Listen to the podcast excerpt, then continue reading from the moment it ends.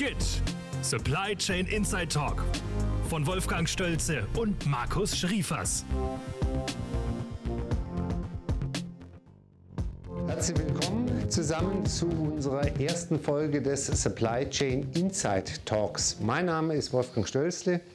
Ich leite das Institut für Supply Chain Management an der Universität St. Gallen in der Ostschweiz und zugleich bin ich noch Geschäftsführer der Logistics Advisory Experts GmbH, einem Spin-off des Instituts und in der Beratungsbranche aktiv.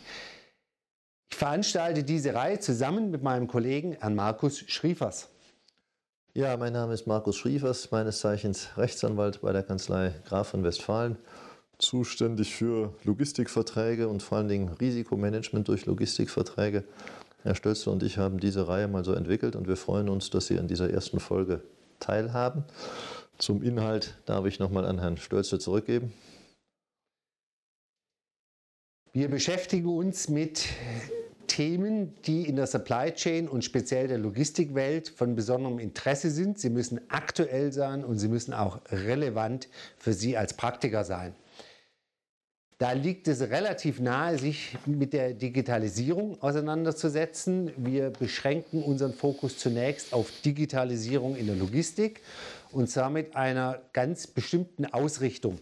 Oft tragen Digitalisierungsinstrumente dazu bei, dass man schneller wird in Logistikprozessen, dass man die Zuverlässigkeit erhöht, dass man die Prognosefähigkeit verbessert.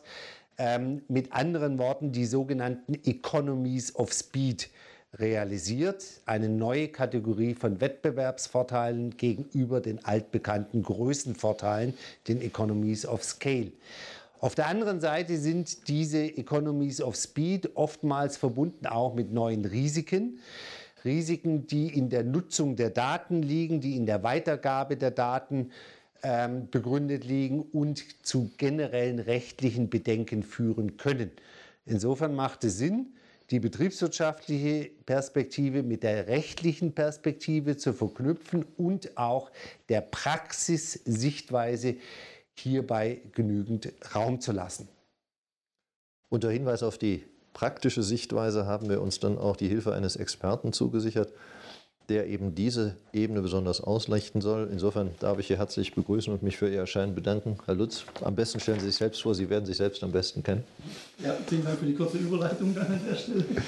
Ähm, ja, Konstantin Lutz, ich bin Geschäftsführer der Venkinto GmbH, einer Unternehmensberatung für Softwarelösungen in der Logistik. Ich selbst bin auch seit über 15 Jahren in der Logistik-Softwarebranche unterwegs und habe mich gerade die letzten fünf Jahre sehr stark um ETA-Systeme in der Logistik gekümmert ähm, weil der Hype auch immer größer wurde von Kundenseite an der Stelle.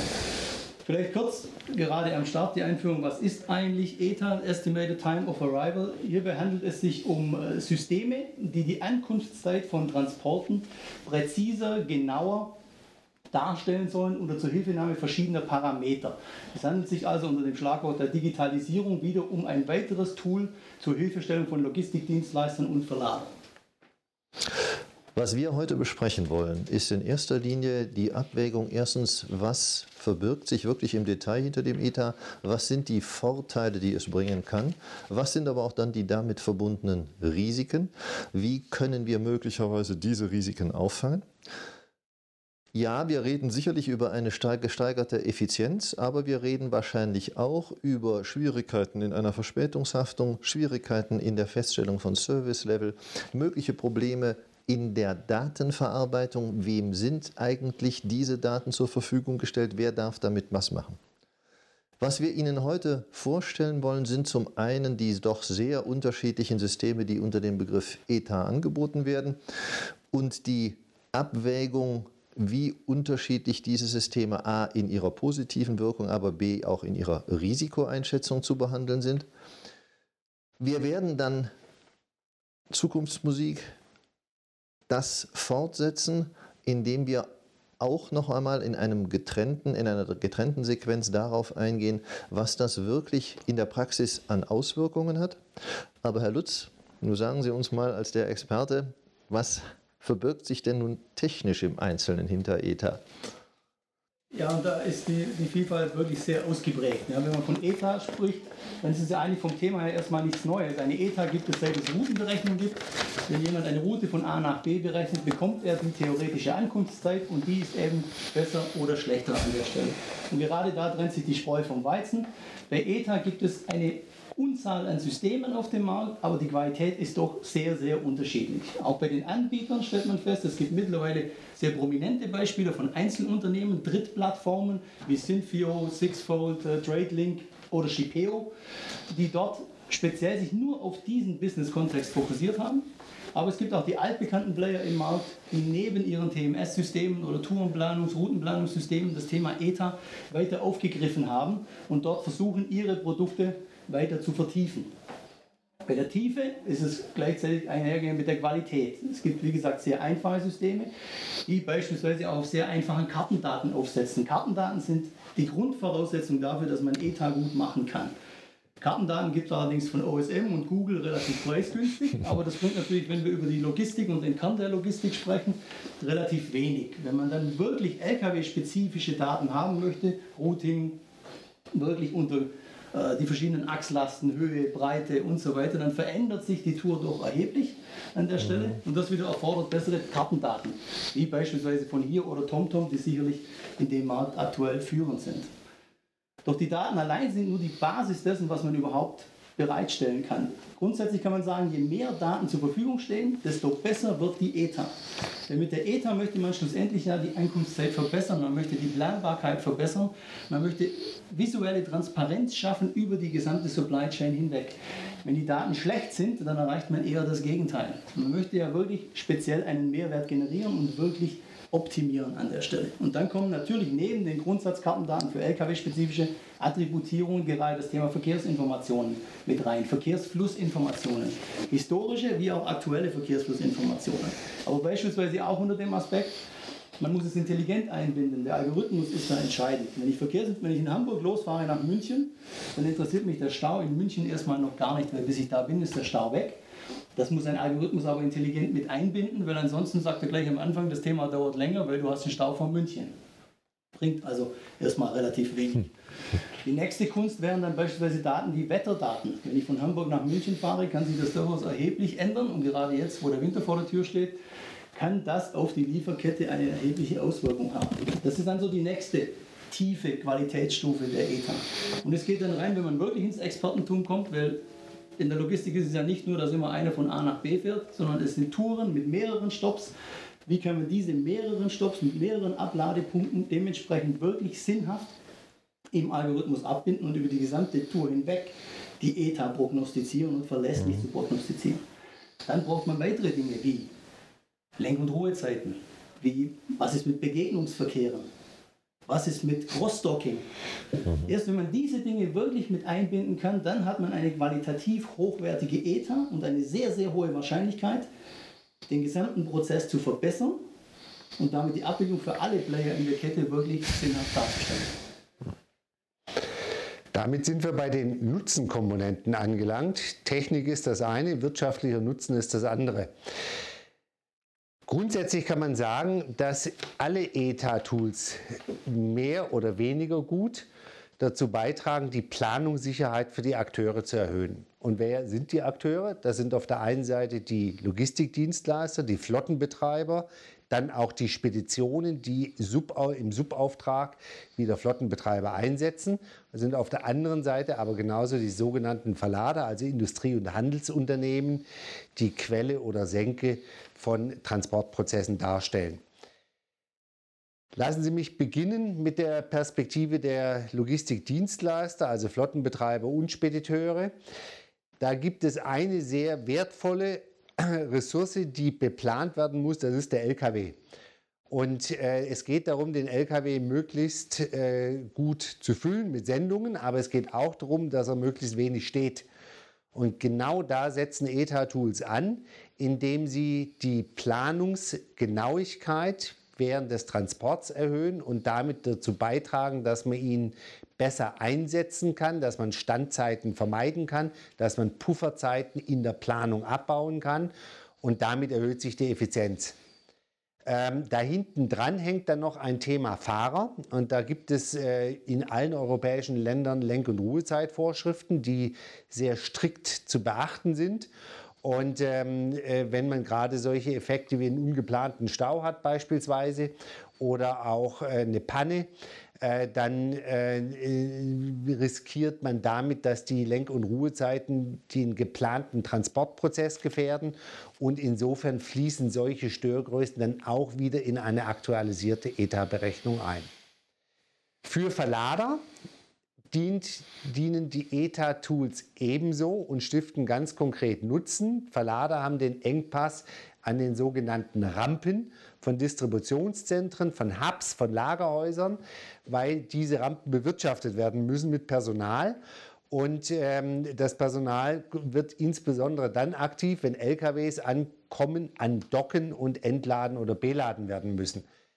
Insofern hilft, helfen die ETA-Tools den Verladern konkret, die, das eigene Personal zu disponieren und zwar genau dann, einsatzfähig zu halten, wenn die LKWs dann tatsächlich auch andocken und nicht das Personal auf Puffer vorzuhalten oder im anderen äh, Zusammenhang das Personal dann nicht da ist, wenn der LKW da ist, dann haben wir, da hat man wieder eine Störung im B- und Entladeprozess. Wenn man weiterdenkt, dann äh, lassen sich die ETA-Tools nur sehr gut kombinieren mit dem sogenannten Slot-Management an Rampen. Das betrifft sowohl die Logistikdienstleister, auch die Verlader. Slots an Rampen sind heute ein knappes Gut. Man will Lkw-Staus auf den Werksgeländen vermeiden und äh, teilt damit äh, äh jedem LKW einen zum Beispiel 15-minütigen oder 30-minütigen B- und Entladeslot zu der einzuhalten ist. Und ähm, wenn sich jetzt eine Verzögerung im Transportprozess ergibt, dann ist natürlich dieser Rampenslot gefährdet. Und insofern macht ein kombinierter Einsatz von ETA-Tools mit dem äh, IT-unterstützten Slot-Management an Rampen großen Sinn und trägt für weiteren Zusatznutzen bei. Ja, das kann der Praktiker bestätigen, oder? Das kann ich absolut bestätigen und ist natürlich auch deshalb, warum es alle machen. Dennoch, wenn es so einfach wäre, hätten sie auch schon alle umgesetzt. Leider ist es dann nicht ganz so einfach, weil wir nicht nur über den Verlader ähm, reden müssen innerhalb einer Logistikkette, sondern ein Supply Chain ist bekanntermaßen ähm, ein sehr, sehr komplexes Konstrukt und hat extrem viele Stakeholder innerhalb der Supply Chain. Und wir hatten ja vorher schon mal gehört, auch der Herr Striefers hat es einleitend gesagt, wir brauchen Daten, die dort grundsätzlich zur Verfügung gestellt werden. Das heißt, um das Rampenmanagement zu optimieren, brauche ich von den zulaufenden Fahrzeugen die gesamten Telematikdaten und nicht nur die Telematikdaten, auch die Sendungsdaten. Weil ich muss zusätzlich alle Informationen über die Ladung selbst auch erhalten, um wirklich effizient nachher planen zu können, mein Rampenmanagement zu verändern, zu verbessern, zu dynamisieren, brauche ich diese gesamten Daten. Jetzt haben wir sehr viel über die Vorteile dessen gehört, wenn Verlader und Logistikdienstleister die Daten bekommen.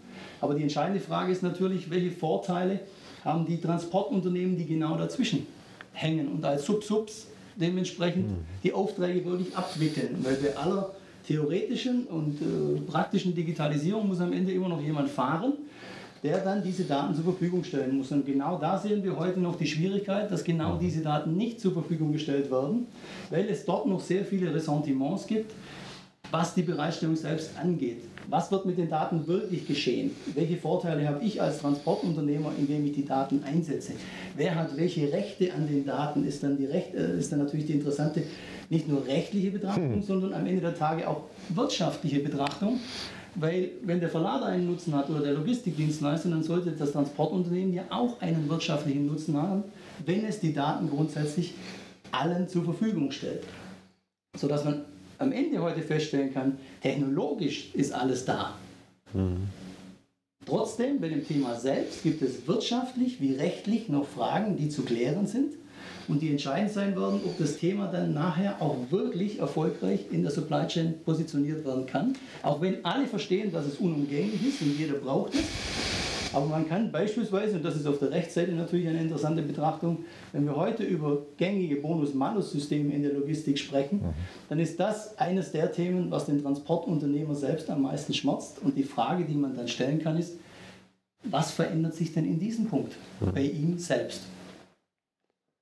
Markus. Ich glaube, an der Stelle muss man nach verschiedenen groben Mustern mal erst unterscheiden. Zum einen hat Herr Lutz ja bereits darauf hingewiesen, dass diese ETA-Tools eine höchst unterschiedliche Komplexität haben.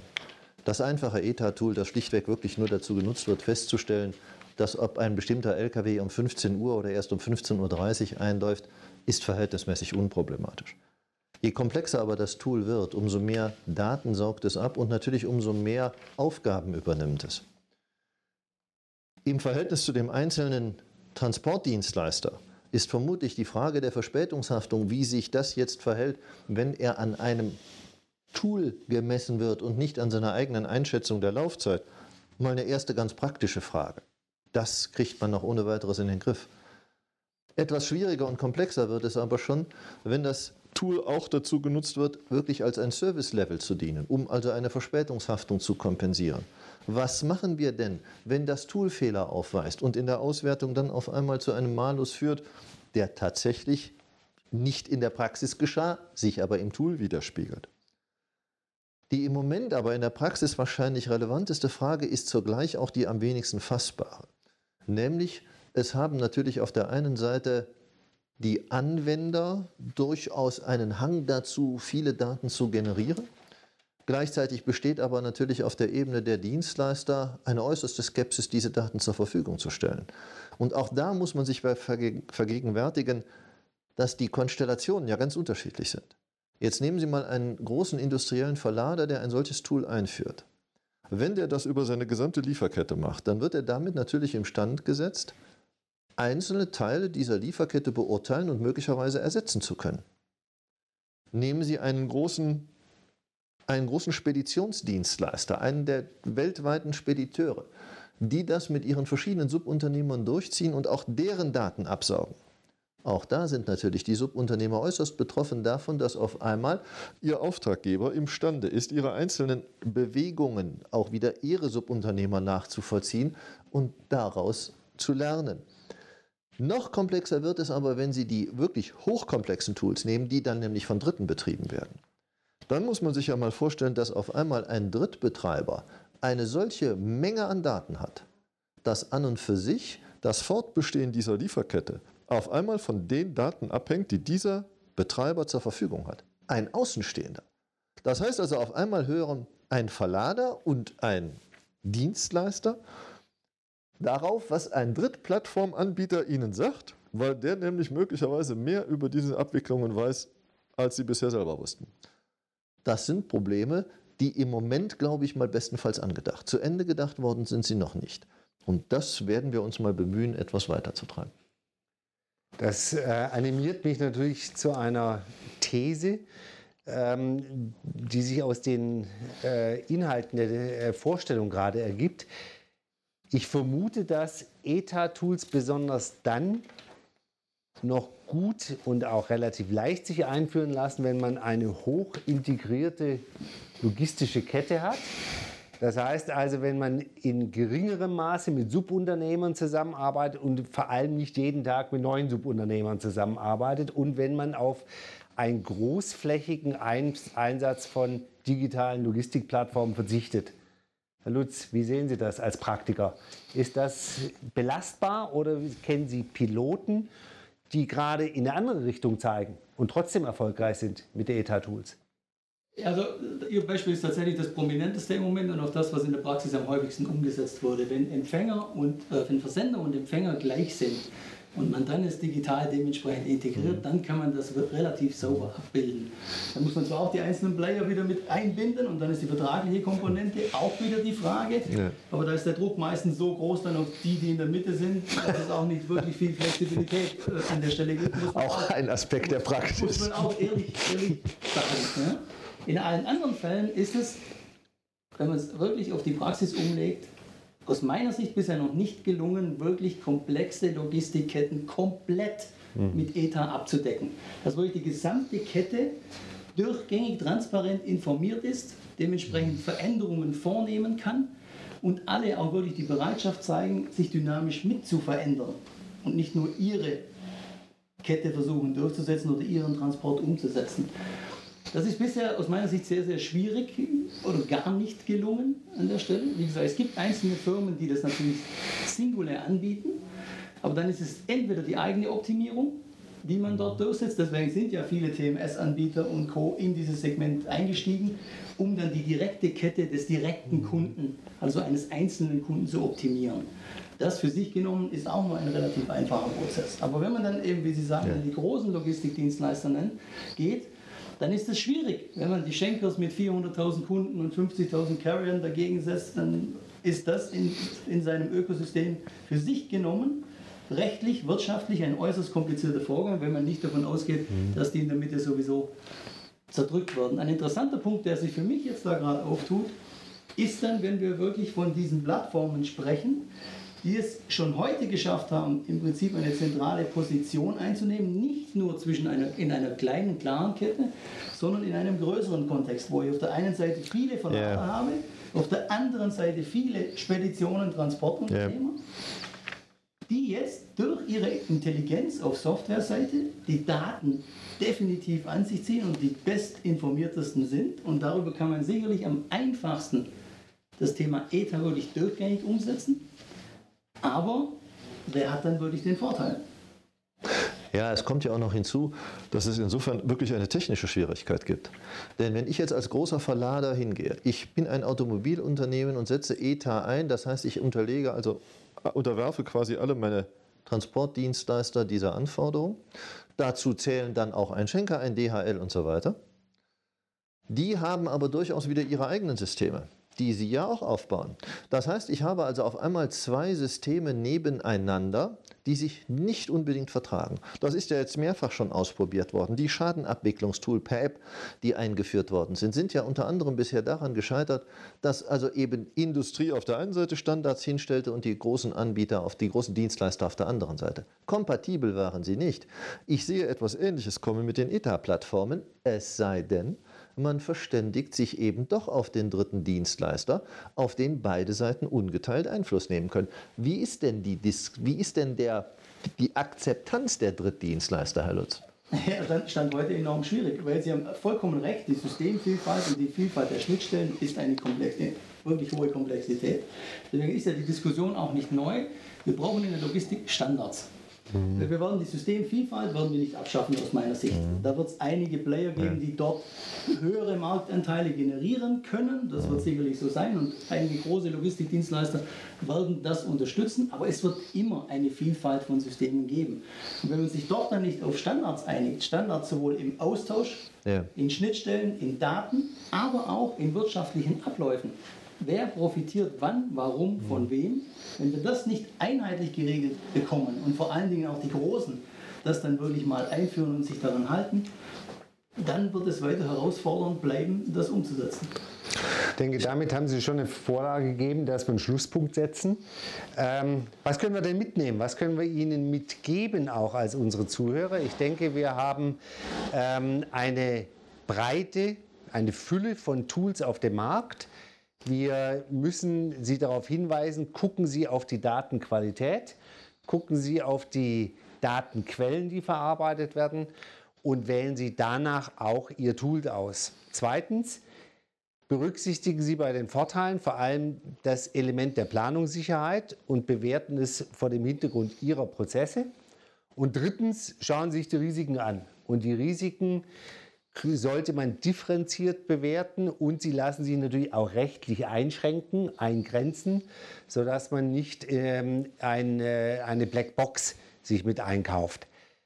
Besonderes Augenmerk, das kam heraus, verdienen die Plattformen und die Frage der Standardisierung, die offensichtlich noch weitgehend offen ist. Das animiert uns, Sie einzuladen zu unserem nächsten Talk. Den werden wir nahtlos anschließen und uns mit Plattformanbietern und Transporteuren befassen, die mit solchen Tools arbeiten oder möglicherweise arbeiten wollen. Bleiben Sie bei uns, folgen Sie uns, wir freuen uns auf Sie. Vielen Dank. Herzlichen Dank.